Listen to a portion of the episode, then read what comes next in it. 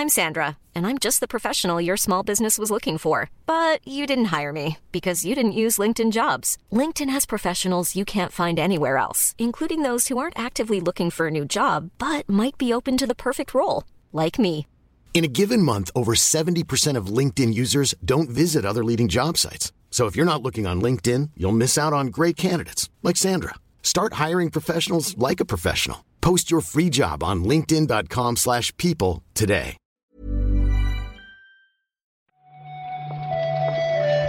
Buenos días, bienvenidas, bienvenidos a esta nueva recarga activa.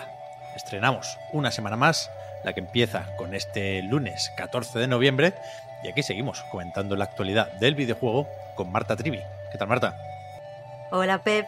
Mira, yo iba a empezar esta mañana un poco mm, apocalíptica. Rollo, qué? uf, 14 de noviembre. ¿Y te visto el calor que hace? Bueno, Yo, yo voy con un jersey finito. yo ayer durante el día sí, que estuve en manga corta también, pero por la noche ya lo habíamos decidido así. Saqué el edredón, ¿eh? O el nórdico. Y- Bueno, pero... eh, eh, o sea, quiero decir, lo del nórdico ego el edredón es normal. Pero lo de manga corta es apocalíptico, Pep. Ya, ya, un poco sí. Esta noche he dormido muy poco, porque he hecho gilipollas, ya os contaré en otro momento. ¿Qué, qué, qué, Evidentemente, qué? re- Relacionado con los videojuegos, ya, ya, ya, ya, ya habrá otro momento para hablarlo. Pero Vale. ese ratito que he dormido, he dormido muy bien. Hay que dormir siempre con edredón. Sí, ¿eh? es que, es que da gloria, es, o sea, te lo pones entre el pesito. O sea, que, como que el hecho de que pese hace que duermas mejor. Sí, sí, sí. Pero después, el saber que fuera hace frío y tú estás hecho ahí un bollito de canela, eso es magia. Pero te decía, Pep, que no quería empezar con el apocalipsis, porque este fin de semana para mí ha sido un fin de semana interesante de jueguitos. No puedo contar nada. Pero la verdad es que yo los lunes entro de otra forma cuando los fines de semana he estado jugando a cositas interesantes. Vale, bien, bien. De nuevo, cuando se pueda, nos cuentas. De momento, vamos con los titulares.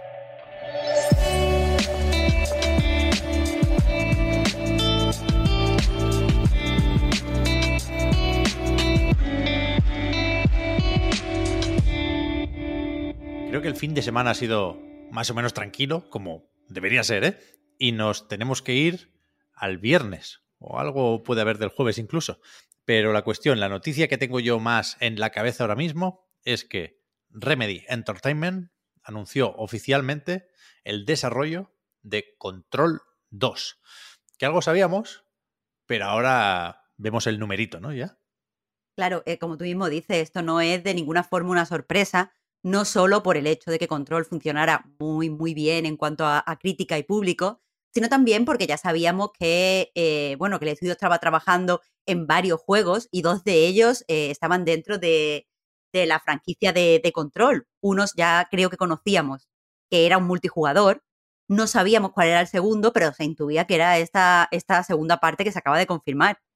Hmm, Teníamos por ahí los nombres en clave. Creo que eran Condor, el multijugador, y Eron, o algo así, el, el que acaba siendo la secuela. Y a mí me sorprende un poco ¿eh? que, que se mantenga ese plan, que quieran proponer algo para jugar online.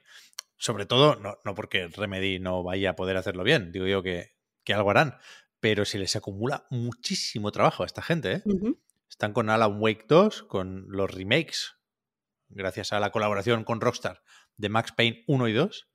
Y, y ahora 505 Games pues tienen este acuerdo de co-desarrollo y co-distribución. Se quedan en Remedy la IP y creo que editan ellos la versión de PC o algo así. La, la de consolas la, la publica 505 Games, como hicieron ya con el primer juego. Pero bueno, parece que es un acuerdo bueno para ambas partes. Y si de aquí sale un juego similar al primero, un poco más ambicioso, porque el presupuesto es mayor, pues a tope, a tope. Es cierto, Pep, que puede parecer que aquí hay mucho título y mucho desarrollo, pero recordemos que en los últimos años el estudio no solo tiene como más, o sea, mejores presupuestos, mejores finanzas, sino que el equipo ha crecido y tienen más ayuda en, en todas las cosas que vayan a desarrollar, así que no tiene por qué salir mal. Está bien que aprovechen eh, pues todas las oportunidades que tengan. A ver, puestos a detallar los numeritos, ya que aquí nos lo cuentan, que no es, no es habitual. El presupuesto para este Control 2 son 50 millones de dólares y el primero se hizo con 30 millones. Así que bueno, Uf. no me parece muchísimo, ¿eh? O sea, yo creo que se apretaron bien el cinturón con el primer juego. Es más o menos conocida esa historia. Pero, pero a ver qué pasa aquí. A ver qué pasa aquí. Sí que me sorprende que solo sean 50, ¿eh? Para este segundo. Pensaba que eran bastante más. Por eso yo digo, dale lo del multi también. Déjate de multis, que no va a funcionar. Y lo pones aquí. Pero bueno. A lo mejor no lo necesitan. Yo no tengo ese dinero, claro, no es mío, no es mío.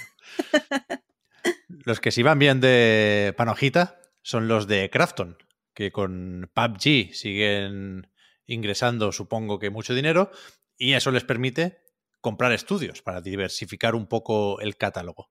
La última adquisición es Neon Giant, que si no suena por el nombre, son los de The Ascent.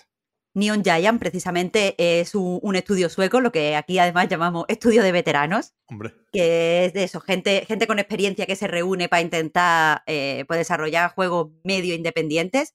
Y lo que aquí nos llama la atención es que con, el anuncio entramos en la web a ver en qué están trabajando ahora y no han anunciado nada. O sea, todavía no tienen un segundo juego, eh, al menos mm, que se haya dado a conocer. Ya. Ahora no, no recuerdo si hubo DLC de, de Ascent. Me quiere sonar. En cualquier caso, tuvieron trabajo, imagino, con los ports a distintas plataformas. Primero salió en Game Pass, supongo que la mayoría jugamos ahí, pero acabó en todas partes. Y no estaba mal el juego. No era como para dejarlo todo y ponerse a, jugar a The Ascent, pero no sé, estaba simpático.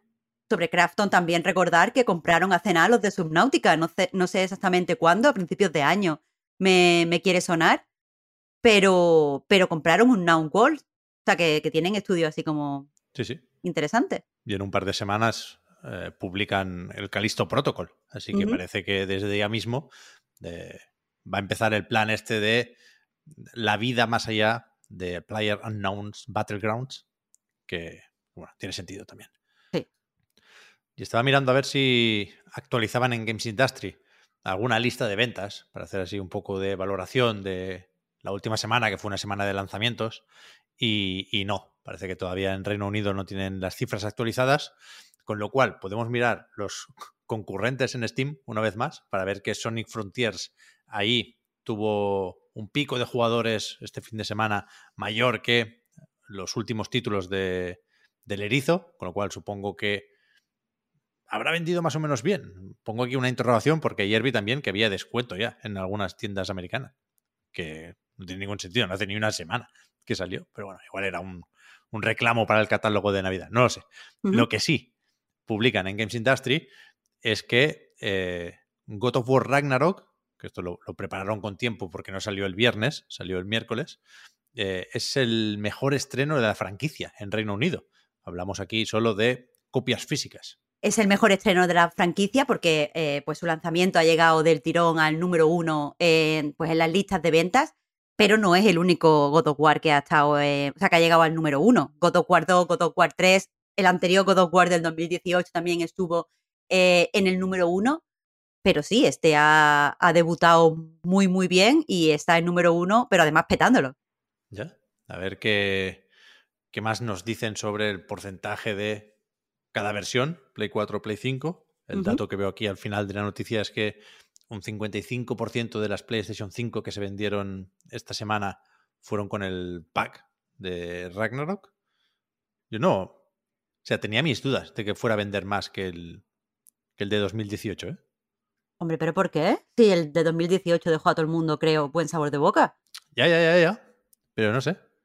En mi cabeza está la gente mosca porque no hay consolas y, lo, están, pero yo creo que los fans que no tienen consola por desgracia, yo creo que muchos lo están jugando en PS4, ¿eh? Ya, a ver. Y yo sé que para ti eso es sacrilegio. Bueno, a ver, así jugamos al de 2018 y, no pasó nada, ¿eh? Bien al contrario. Pues eso, que, que yo no, no he tenido duda. Quiero decir, veía muchísimo entusiasmo. Eh, el, si el de 2018 salió también, todo el mundo quería creer. Y mira, me alegro que al menos en el Reino Unido eh, se cumpla lo que, lo que esperaba. Ahora que estaría bien meter una entrevista, Marta, a Ricardo Cardoso. ¿Tú te, has enterado de lo de la Comisión Europea este? Sí, en todos los sitios hay un tonto, ¿no? Bueno, la leo un poco, no sé si la he visto, ¿eh? no, no, no, no lo presentamos como noticia, un poco así anécdota tuitera, que el, el buen hombre este, no, no sé exactamente su cargo, pero está en Bruselas, vaya, en la Comisión Europea y dijo que la comisión estaba trabajando para que Call of Duty continuara saliendo en todas las plataformas, entre paréntesis ponía incluida mi PlayStation. Entonces, una pequeña temeridad esto, ¿eh? Sí, sí. Bueno, acabo de mirar eh, y su cargo es jefe adjunto de la Unidad Interinstitucional de Divulgación, que no sé exactamente lo que hace, pero se ve que esto le está afectando porque ha tenido que añadir en todas sus redes sociales que que haga un RT no significa que él eh, esté de acuerdo con todo lo que dice ese RT y que todas las opiniones que ponga en Twitter son suyas, porque evidentemente eh, pues le ha caído bastante críticas con esto de en mi PlayStation. Lo cierto es que, bueno, puede sonar a, oye, hay aquí algún tipo de eh, pues corrupción o algo a la hora de, la investigación que está haciendo la Comisión Europea con la compra de Activision. Y la verdad es que no, porque este señor no tiene nada que ver con, esa comisión. Hmm. Así que, bueno, puede decir lo que quiera, queda bastante feo, pero no, no tiene ninguna mano en la evaluación de la fusión de, de, la, de las empresas. Eso es. Molaría que en su Twitter, Marta, aparte de este gambazo, fueran todos retweets de análisis de God of War. no, lo, que sería la guindilla es que solo todos fueran eso, retweets de análisis de God of War y eh, tweet cagándose a lo mejor en Elden Ring. Elden Ring no tiene calidad para ese gótico. Así, ese tío, like, like, like. Es verdad, es verdad. Que ponga, que ponga, eso esta tarde a ver qué, cómo le van los followers. En fin, estuvo gracioso. La verdad es que los políticos, ¿no? Al, final eh, la lían de todas las formas posibles. No, no entienden lo que es tener una cuenta, yo qué sé, una cuenta no de político, una cuenta anónima, pero bueno. Es verdad, es verdad. En fin, a ver si esta tarde nos cuentan alguna noticia interesante. Es lo de las nominaciones de los Game Awards esta tarde, justamente. Claro, a las 7 creo que es, ¿no? A las 6 o las 7, sí. Va a salir Jeff Keighley a, a presentar candidaturas. Yo quiero ver eso, ¿eh? Bueno, eso es lo que te digo, que mañana hay debatito rapidito e interesante. Eso me gusta. A ver, a ver. De momento, hasta aquí la recarga de hoy. Muchas gracias, Marta, por haber comentado la jugada. Y hablamos ahora. ¿Qué narices? Muchas gracias a ti, Pep. Hasta mañana. Chao.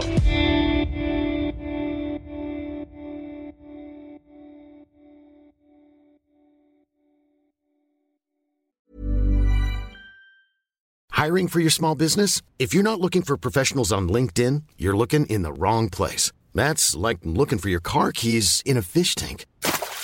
LinkedIn helps you hire professionals you can't find anywhere else, even those who aren't actively searching for a new job but might be open to the perfect role. In a given month, over 70% of LinkedIn users don't even visit other leading job sites. So start looking in the right place. With LinkedIn, you can hire professionals like a professional. Post your free job on linkedin.com slash people today.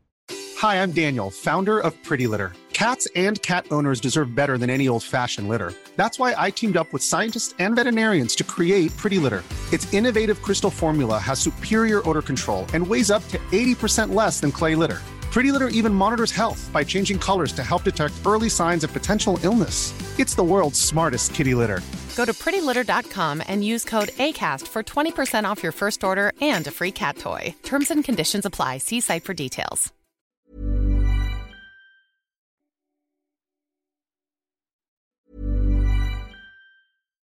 Hi, I'm Daniel, founder of Pretty Litter. Cats and cat owners deserve better than any old fashioned litter. That's why I teamed up with scientists and veterinarians to create Pretty Litter.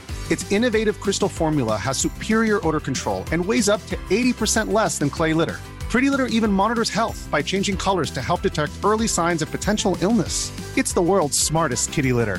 Go to prettylitter.com and use code ACAST for 20% off your first order and a free cat toy. Terms and conditions apply. See site for details.